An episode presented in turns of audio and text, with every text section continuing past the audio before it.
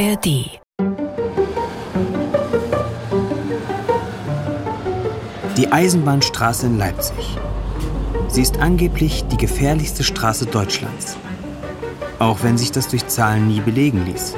Hier wird nicht jeder, wenn der vorne in der Eisenbahnstraße einbiegt oder läuft, muss nicht schweißgebadet oben am Dorgauer Platz ankommen und muss sagen, ich habe überlebt. Das Image ist geprägt durch Straftaten, durch Drogen- und Straßenkriminalität. Die sachsenweit erste Waffenverbotszone wurde hier eingeführt. Gleichzeitig ist die gut zwei Kilometer lange schnurgerade Straße ein großer Magnet. Jedes Mal, dass ich durch die Eisenbahnstraße laufe, ich habe immer dieses Gefühl, dass ich woanders bin. Also nicht, nicht in Deutschland. Und äh, es ist schön, es ist schön, das zu sehen. Und ich glaube, dafür sollte eigentlich auch die Eisenbahnstraße bekannt sein, für diese Vielfalt und diese unterschiedlichen Kulturen. Und ich glaube, das ist manchmal so für den einen oder anderen Kulturschock, aber im positiven Sinne. Nirgendwo in Leipzig ist es so international. Leben so viele junge Menschen. Hier sind schon alle und deswegen zieht man hier hin. Was genau zieht die Menschen hier an? Wie blicken sie auf das Negativ-Image der Straße? Und wo begegnen sie sich? Die Leipziger Eisenbahnstraße. Brennpunkt und Szenemeile. Doku von Josephine Bauer. Was ich schon immer mochte, ist vor allem dieses Internationale, also Menschen kennenlernen aus den verschiedensten Ländern. Allah Kaya auf dem Weg in ihre Straße. Und ich finde, die Eisenbahnstraße bietet halt die Möglichkeit, in verschiedene Kulturen so einen kleinen Einblick zu bekommen. Auf einer schönen Ebene und einer einfachen Ebene. Nach einem Seminar für ihren Bundesfreiwilligendienst kommt sie wieder nach Hause. Von klein auf lebt sie in der Eisenbahnstraße. Auch der Lebensmittelladen ihres Vaters, das Istanbul, liegt hier. Ein kleiner Familienbetrieb. 2000 erstmal mein Mann war hier von Chemnitz. Allahs Mutter Nasnas Sedik Rashid packt neben ihrer Vollzeitstelle im Laden mit an. Vor 23 Jahren folgte sie ihrem Mann aus dem Irak nach Leipzig. Er kommt hier nach Leipzig und dann bin ich einfach hier. Ist, kann man sagen, ist Wohnadresse, das war er hier. Damals waren nicht so viele Migranten hier. Letzte acht, neun Jahre, nachdem der Krieg von Syrien, dass viele syrische Leute hier angekommen. Früher war türkische Familien hier so zu wohnen, aber jetzt ist ganz anderes. 10 Kilo Incik und 15 Kilo auch Adana. 5 Kilo? Keule ohne Knochen. Ah. Mittlerweile haben in dem Stadtteil 43 Prozent der Menschen einen migrantischen Hintergrund. Allah und ihre Familie können viele in deren Muttersprache beraten. Wir sind auch dafür bekannt, dass wir ganz viele Sprachen sprechen können. Also ob es Deutsch ist, Englisch, Französisch, Spanisch, Türkisch oder Arabisch. Und ich glaube, deshalb schaffen wir es auch immer, jedem Kunden auch ein bisschen gerecht zu werden. Also es macht natürlich immer mehr Spaß, irgendwo einzukaufen, wo man sich so denkt, okay, ja, da fühle ich mich auch wohl und da werde ich auch voll willkommen geheißen. Und deswegen sind wir dafür eigentlich auch, glaube ich, am meisten bekannt auch. Allahs Vater, Imad Hasib, beliefert auch mehrere Restaurants im Viertel. Heute braucht sein Nachbar etwas auf dem schnellen Dienstweg. Beim Nachbar, dem Al-Awafi Grill, schätzt man besonders das frische Fleisch aus dem Istanbul. Erst 2023 hat das Restaurant aufgemacht. Für die Geschäftsleute war der Standort wegen des Image der Straße anfangs schon ein Thema. Hussein Eid, Inhaber des Al-Awafi Grill und Restaurant, Viele haben nachgefragt, ob das für mich gefährlich ist, hier zu investieren in diese Straße. Äh, eigentlich, ich finde, äh, viele reden über viele äh, Gefahr in dieser Straße, aber das glaube ich, man merkt das hier nur ab 12 Uhr Abend.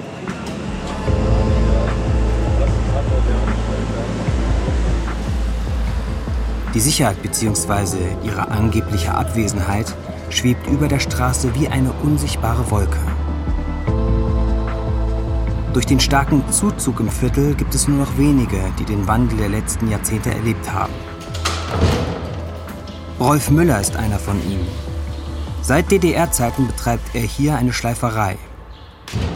Für das Image der Eisenbahnstraße macht er vor allem die Medien verantwortlich. Wir haben teilweise auch Kunden gehabt, die gekommen sind und haben jetzt gesagt, man kann ja gar nicht mehr zu Ihnen kommen, da wird man ja erschossen. Ich sage so, sagen Sie mir mal, wer ist denn wann wo erschossen worden? Naja, ich hab's das gelesen. Ich sage, ist Ihnen schon was hier passiert? Sind Sie angegriffen worden tätlich? Nee, ich, das nicht. Ich weiß bloß, ich bin hier vorne hingefallen, also gestolpert. Und da sind zwei Ausländer gekommen, die haben mich aufgehoben. Die Schleiferei Messermüller ist ein Familienunternehmen, das es seit den 50er Jahren auf der Eisenbahnstraße gibt. Rolf Müller übernimmt das Geschäft 1982 von seinem Vater. Noch heute arbeitet er mit Geräten aus dieser Zeit. Damals hatte die Straße keinen schlechten Ruf. Die Kundschaft kam aus anderen Leipziger Stadtteilen sogar extra hierher. Die Eisenbahnstraße war eine ganz bekannte Geschäftsstraße, wo die Geschäfte sehr vielfältig waren.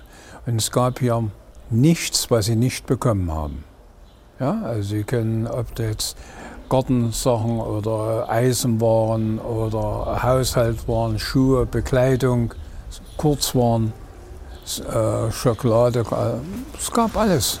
Ja. Rolf Müller führt neben der Werkstatt hinten auch einen Laden für Messer und Haushaltswaren im Vorderhaus. Und dort Zubehör habt ihr nicht mehr? Wie? Dort Zubehör? Doch. Was suchen Sie denn da? Nur ein paar Spitzen noch. Hase? Ja? Zeigst du mal bitte ein paar Spitzen? Von Anfang an arbeitet Rolf Müller hier zusammen mit seiner Frau Annelies. Die beiden wohnen auch im Haus. Von hier aus bekommen sie mit, wie sich die Straße vor ihrer Haustür verändert. Sie sehen, dass Ende der 90er Jahre immer mehr Geschäfte schließen. Auch die Kriminalität nimmt zu. Dann hat sich das herausgebildet im Bereich der Hermann-Liebmann-Straße, Eisenbahnstraße. Dort war ein Hauptdrogenumschlagsplatz. Ja, ich habe es dann selber auch erlebt. Da haben wir auch der damaligen Polizei Hinweise gegeben. Und da hieß es, Herr Müller, gucken Sie nicht so genau hin, gucken Sie weg. Wir haben das schon im Griff. Naja, da habe ich gesagt, na gut, was soll's. Tatsächlich ist ein Teil der Eisenbahnstraße ein Kriminalitätsschwerpunkt. Bis heute kommt es im Zusammenhang mit Drogen- und Straßenkriminalität vermehrt zu Straftaten. Die Zahl der Gewaltstraftaten ist hier höher als im Leipziger Durchschnitt. Bernd Merbitz war sieben Jahre lang Leipziger Polizeipräsident. Er war oft einer der ersten am Tatort, sprach persönlich mit den Anwohnern. Noch heute kennen ihn viele auf der Straße. Hey, grüß dich. Grüße. Alles klar? Klar, wie geht's dir? Danke, danke. Gut? Bei Ihnen? Lange nicht gesehen. In seiner Laufbahn spielte keine andere Straße eine so große Rolle. Seit 2019 ist Bernd Merbitz im Ruhestand und wird dennoch nicht müde, das Image der Straße etwas gerade zu rücken. Es ist die schlimmste Straße Deutschlands. Es ist die schlimmste Straße Europas.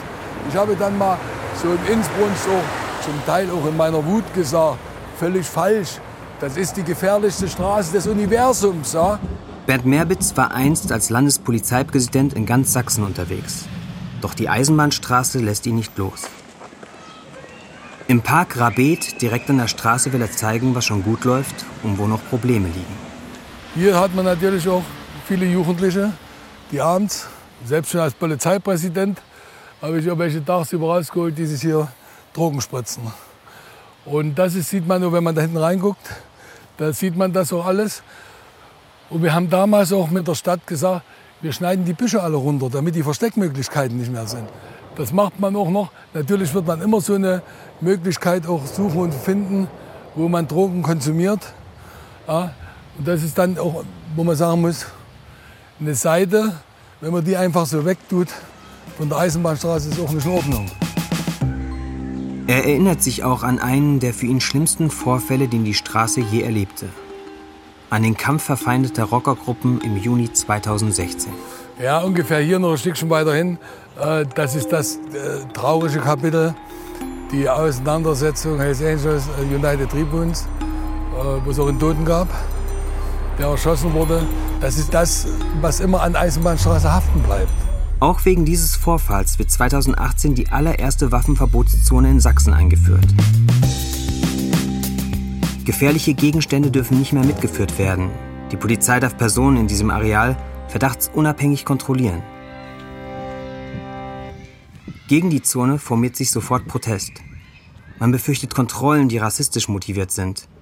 Kritik, der sich auch Bernd Merbitz damals stellen muss. Ich sage ganz klipp und klar, vor dem Gesetz ist jeder gleich. Und da spielt Hautfarbe und Sprache überhaupt keine Rolle. Das will ich mal in aller Deutlichkeit sagen. Und dass es über polizeiliche Maßnahmen immer Kritik gibt, ja, das ist wohl ganz normal. Bis heute prägt die umstrittene Waffenverbotszone das Image der Straße. Doch die ISI, wie sie liebevoll genannt wird, hat mindestens zwei Gesichter. Man kennt sie auch als Szeneort für junge Menschen. Besonders in der geografischen Mitte der Straße ist fast immer etwas los. Statt auswärts wird es ruhiger. Hier dominieren Wohnhäuser. Sam Fearon und Vanessa Heil sehen dort Potenzial. In einer Nebenstraße, in einer alten Tankstelle.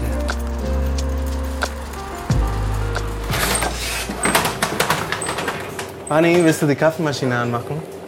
Schon lange träumte der Musiker und Kulturschaffende Sam Fearon von einem eigenen Biergarten, einem Café oder einer Radwerkstatt. Eines Tages machte er dann die Entdeckung. Ich muss jeden Tag durch diese Tankstelle fahren und ich habe immer Autos gesehen. Parkt hier überall Autos. Und dann kam ein Punkt, irgendwie letztes Jahr, Anfang des Jahres, habe ich durchgefahren und äh, gesehen, dass keine Autos, es gibt keine Autos hier mehr und war komplett leer, der Ort. Und dachte ich, vielleicht kann man das mieten oder nutzen irgendwie. 2022 eröffnet er die Radtanke. Mittlerweile hilft ihm Vanni. Die freiberufliche DJ lebt seit fünf Jahren in Leipzig und hat Lust, hier etwas Besonderes aufzubauen. Ich glaube, es ist was Neues. Ich glaube, die Radtanke ist so eine Sache, die es hier so noch nicht gab. Sonst ist es oft so, da gehen die Leute hin, die Techno hören und da gehen die Leute hin, die Hip-Hop hören. Und hier ist es schon ein bisschen bunter. Also ich finde, das ist, hebt sich deswegen ein bisschen heraus. Dass es Sam ist, der die Radtanke betreibt, liegt auch daran, dass er zur richtigen Zeit am richtigen Ort war. Das wurde ihm spätestens klar, als er einmal Besuch bekam. Dann kam eine fette Mercedes-Benz und sie parkt unter dem, unter dem Dach da und kommt zum Typen und so, ja, ähm, äh, wer kann ich hier sprechen? Äh, ich will das hier den ganzen Ecke hier kaufen. Okay, was willst du da machen? Ja, ich will einen Biergarten machen. Na, und so, ja, aber es gibt doch einen Biergarten hier. Ich so, ja, aber alles modern, na, super schick und schön gemacht. Äh, gut, dass du das sagst, aber genau das ist der Grund, weil ich, bin, ich hier bin. Dass das nicht passiert. Voll nice. Sam und Vanni wollen hier vor allem einen Ort für die Nachbarschaft bieten, um hier am ruhigen Ende der Eisenbahnstraße unterschiedlichste Menschen zusammenzubringen.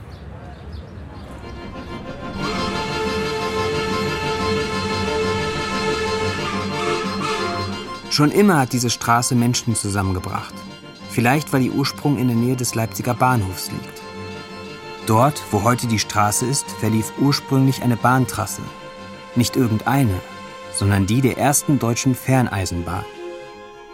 Seit 1839 fuhren hier die Eisenbahn von Leipzig nach Dresden. Zwei Jahre zuvor wurde der erste Streckenabschnitt eingeweiht. Er führte vom damaligen Leipziger Bahnhof neun Kilometer nach Alten. Neben der Bahntrasse entstand eine schmale Straße mit ersten Wohnhäusern. Daraus wurde die Gemeinde Neuschönefeld. 1887 stellte man den Zugverkehr entlang der Eisenbahnstraße ein. Die Trasse wurde in den Norden verlegt.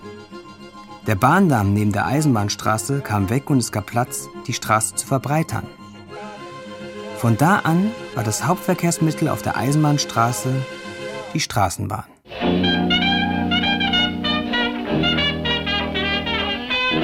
Vor dem Zweiten Weltkrieg war die Eisenbahnstraße eine belebte Amüsier- und Flaniermeile der Broadway von Leipzig. Allein drei Kinos gab es hier. Eines davon war das Fortuna Lichtspielhaus.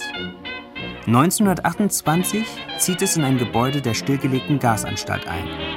In den 20er, 30er Jahren war das wirklich ein Bestandteil dieser Amüsiermeile hier. Gabriele Sergel leitet das Kino von 1985 bis 1987. Zu der Zeit heißt es Kino der Jugend. Und als ich hier das Kino übernommen hatte, war das ein Vorortkino, muss man wirklich so sagen. Das war in der Reihenfolge der Filmabspielwichtigkeit ziemlich weit unten. Gabriele und ihr Team müssen kreativ werden, um den riesigen Saal zu bespielen. Filme allein reichen nicht. Auch die Zielgruppe müssen sie an das Viertel anpassen. Das war eigentlich ein richtiges Arbeiterviertel. Hier haben ganz viele Leute gewohnt, die in Schichten gearbeitet haben und wenig Zeit für die Kinder hatten. Und deswegen haben wir uns auch besonders um die Kinder gekümmert. Die Eltern sind nicht ins Kino gekommen, die waren K.O. Die haben, was weiß ich, in der Spinnerei, in der Gießerei oder in irgendwelchen anderen Betrieben gearbeitet. Und manche, die man hier dann kennengelernt hat, die haben gesagt, ach, ein Glück, dass wir die Kinder hier mal abliefern dürfen. In der DDR heißt die Eisenbahnstraße Ernst-Thälmann-Straße. Und sie zeigt auch damals schon zwei Gesichter. Einerseits kann man hier gut ausgehen und einkaufen. Andererseits bröckelt ihr Broadway-Charme. Zum Ende der DDR-Zeit verfallen hier ganze Straßenzüge. Auch das einstige Fortuna-Kino ist marode. 1987 muss es schließen. Nach der Wende wechselt das Lehrerhaus die Besitzer, verfällt, soll abgerissen werden. Doch dann passiert etwas. Als ich dann wieder mal an dem alten Kino vorbeigekommen bin, habe ich hier Fotos gemacht, wie das beschmiert war, wie die Schaukästen runtergelumpert waren. Und da habe ich in meinem Blog einen kleinen Artikel drüber geschrieben, wie traurig mich das macht, mein altes Kino so zu sehen. Und daraufhin kamen dann ständig irgendwelche Anfragen von Leuten, die sich dafür interessiert haben. Und dann kamen die Leute von dem Haus gegenüber die gesagt haben, ach, wir wollen das gar nicht, dass das äh, kaputt geht und wir müssen das retten. Nachbarn und andere engagierte Leute aus dem Viertel stellen sich der Mammutaufgabe. Sie beseitigen den Staub der Jahrzehnte und entwickeln einen Plan. Das denkmalgeschützte Haus soll ein offener Kulturort werden. Mit diesem Konzept gewinnt ihr Verein IG Fortuna eine Ausschreibung der Stadt. Seitdem wird hier gesichert, geräumt und gebaut. Kleinere Veranstaltungen finden bereits parallel statt. Die etwa 20 Ehrenamtlichen sind mit Herzblut dabei.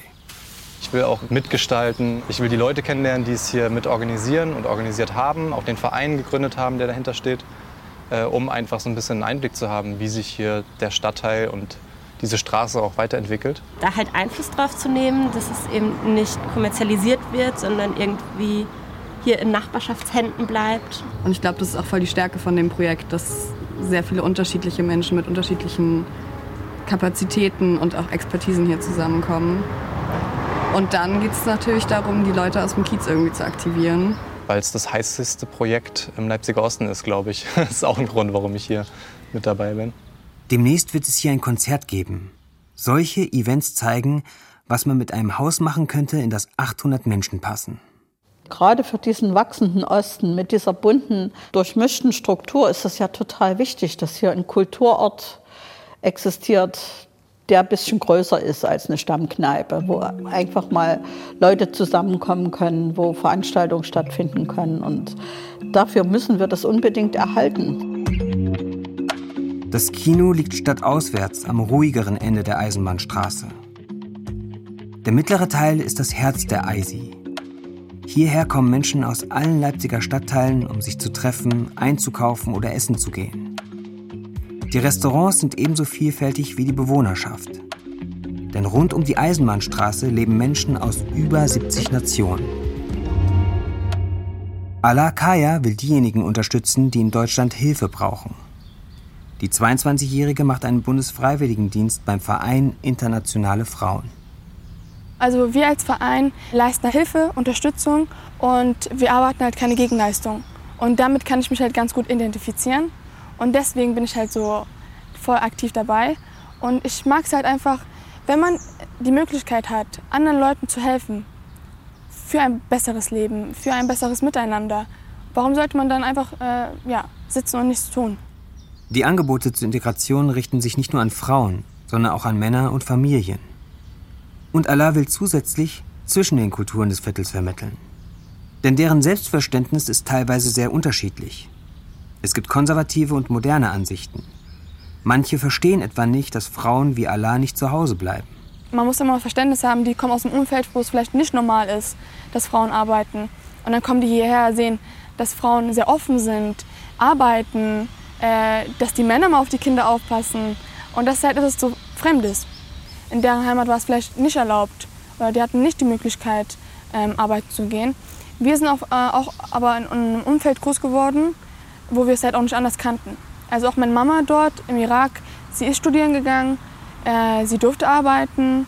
Allah möchte, dass sich die Menschen verstanden fühlen und dass sie selbst handeln können. Viele, die aus anderen Ländern nach Deutschland und auch auf die Eisenbahnstraße kommen, wollen vor allem eins, in Sicherheit leben. Um das Sicherheitsempfinden auf der Straße zu erhöhen, wurde unter anderem 2018 die umstrittene Waffenverbotszone eingeführt. Einen wunderschönen guten Tag. Herr Müller, wir kennen uns, ja? Guten Tag, Herr. Das Messergeschäft Müller liegt in dieser Zone. Bernd Merbitz war deswegen als Polizeipräsident schon hier. Da haben wir uns ausgiebig ausgesprochen. Rolf Müller, Inhaber Messer Müller. Weil das ja äh, am Anfang so rüberkam mit der Waffenverbotszone, dass praktisch äh, keine Messer mehr verkauft werden dürfen, dass keine äh, Schreckschusswaffen oder Luftgewehre verkauft werden dürfen. Wenn die Köche ihre Messer bringen, die sollten die in, einem, in einer verschließbaren Kiste bringen, was unmöglich ist. Es geht nicht so.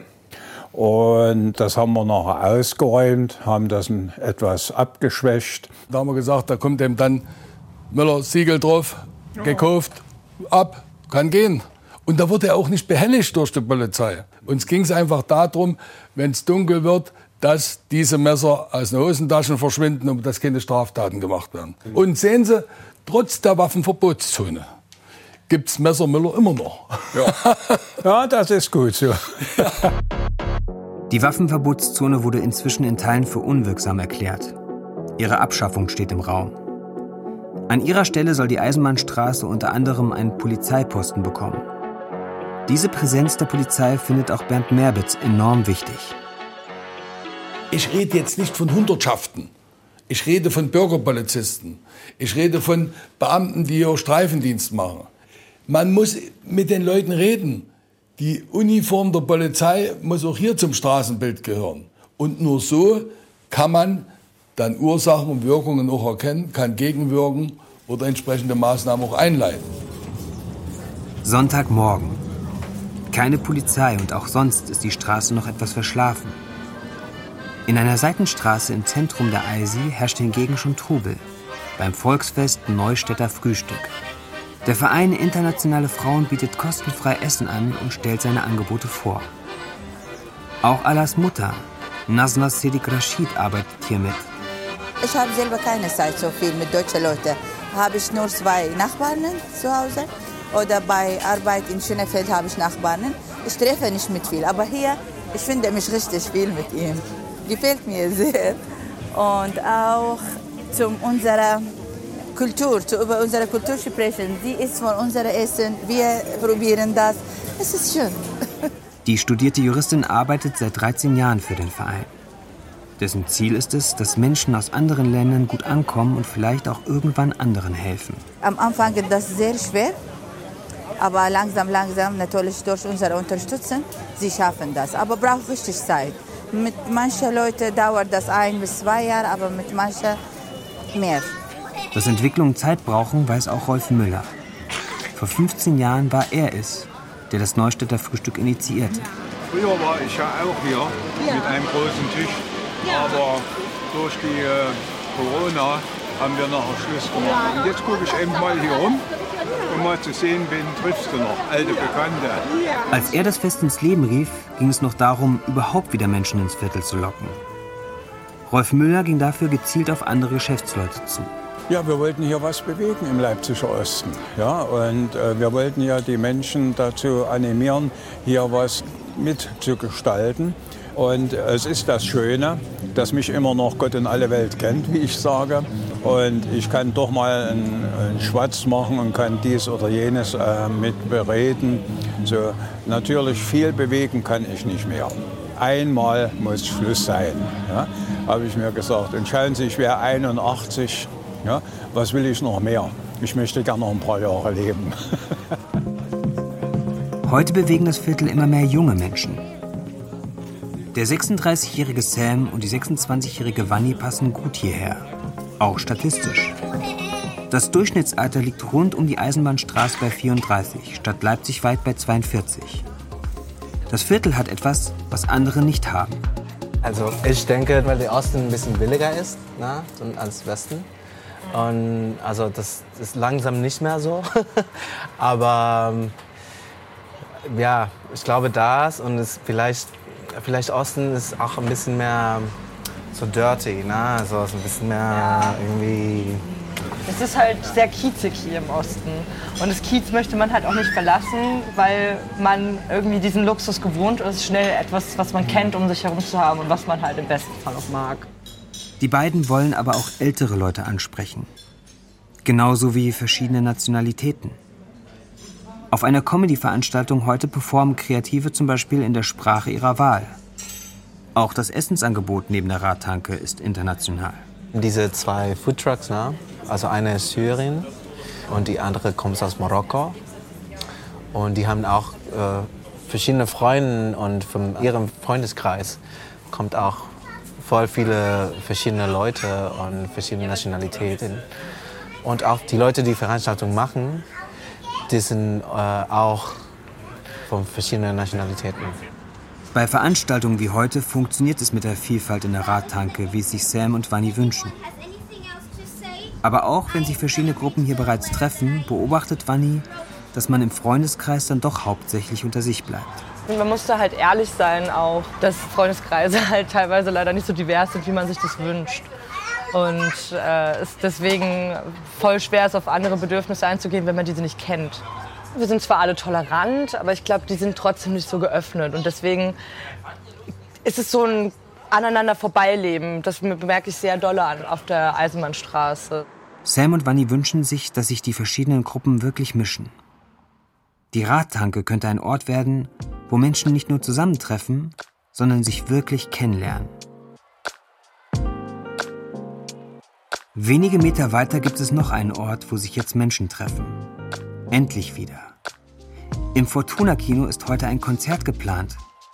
Im Vorraum stellen Kreative ihre Werke aus. Für den Verein IG Fortuna ist es eine gute Möglichkeit, neue Leute auf das alte Kino aufmerksam zu machen, die sich vielleicht so sehr verlieben, dass sie Lust haben, sich zu engagieren. Wir wollten uns einfach nicht damit abfinden, dass das Ding hier verfällt. Und wir sind froh, dass wir nicht selber alles uns ausdenken müssen. Ihr habt einen Raum und dürft den bespielen und wir haben Leben in der Bude und das passt einfach richtig gut. Nee, also das äh, freut uns auch auf jeden Fall, dass wir das machen können. Das würden wir gar nicht mehr schaffen, das regelmäßig hier zu bespielen. Und das soll ja auch in Zukunft so werden. Das ist ja das Konzept des Hauses, dass es ein offener Kulturort wird. Es soll ja offen für alle sein. Und wenn hier der türkische Verein Bauchtanz üben will, na dann sollen sie, wenn dann irgendwann mal ein Fußboden drin ist. Mein schönstes Erlebnis damals war das Konzert mit Silly. Die hätte ich gerne noch mal wieder hier. Wenn der Saal eröffnet wird, wäre das so eine Band, die ich gerne hätte. Und meinen 80. Geburtstag möchte ich hier feiern. das ist nicht vermessen, das ist noch ein Stück hin. An diesem Abend darf ein Experimentalorchester auf die abgesicherte Fläche. In dieser Stimmung scheinen Zukunftswünsche für diesen besonderen Ort plötzlich greifbar nah.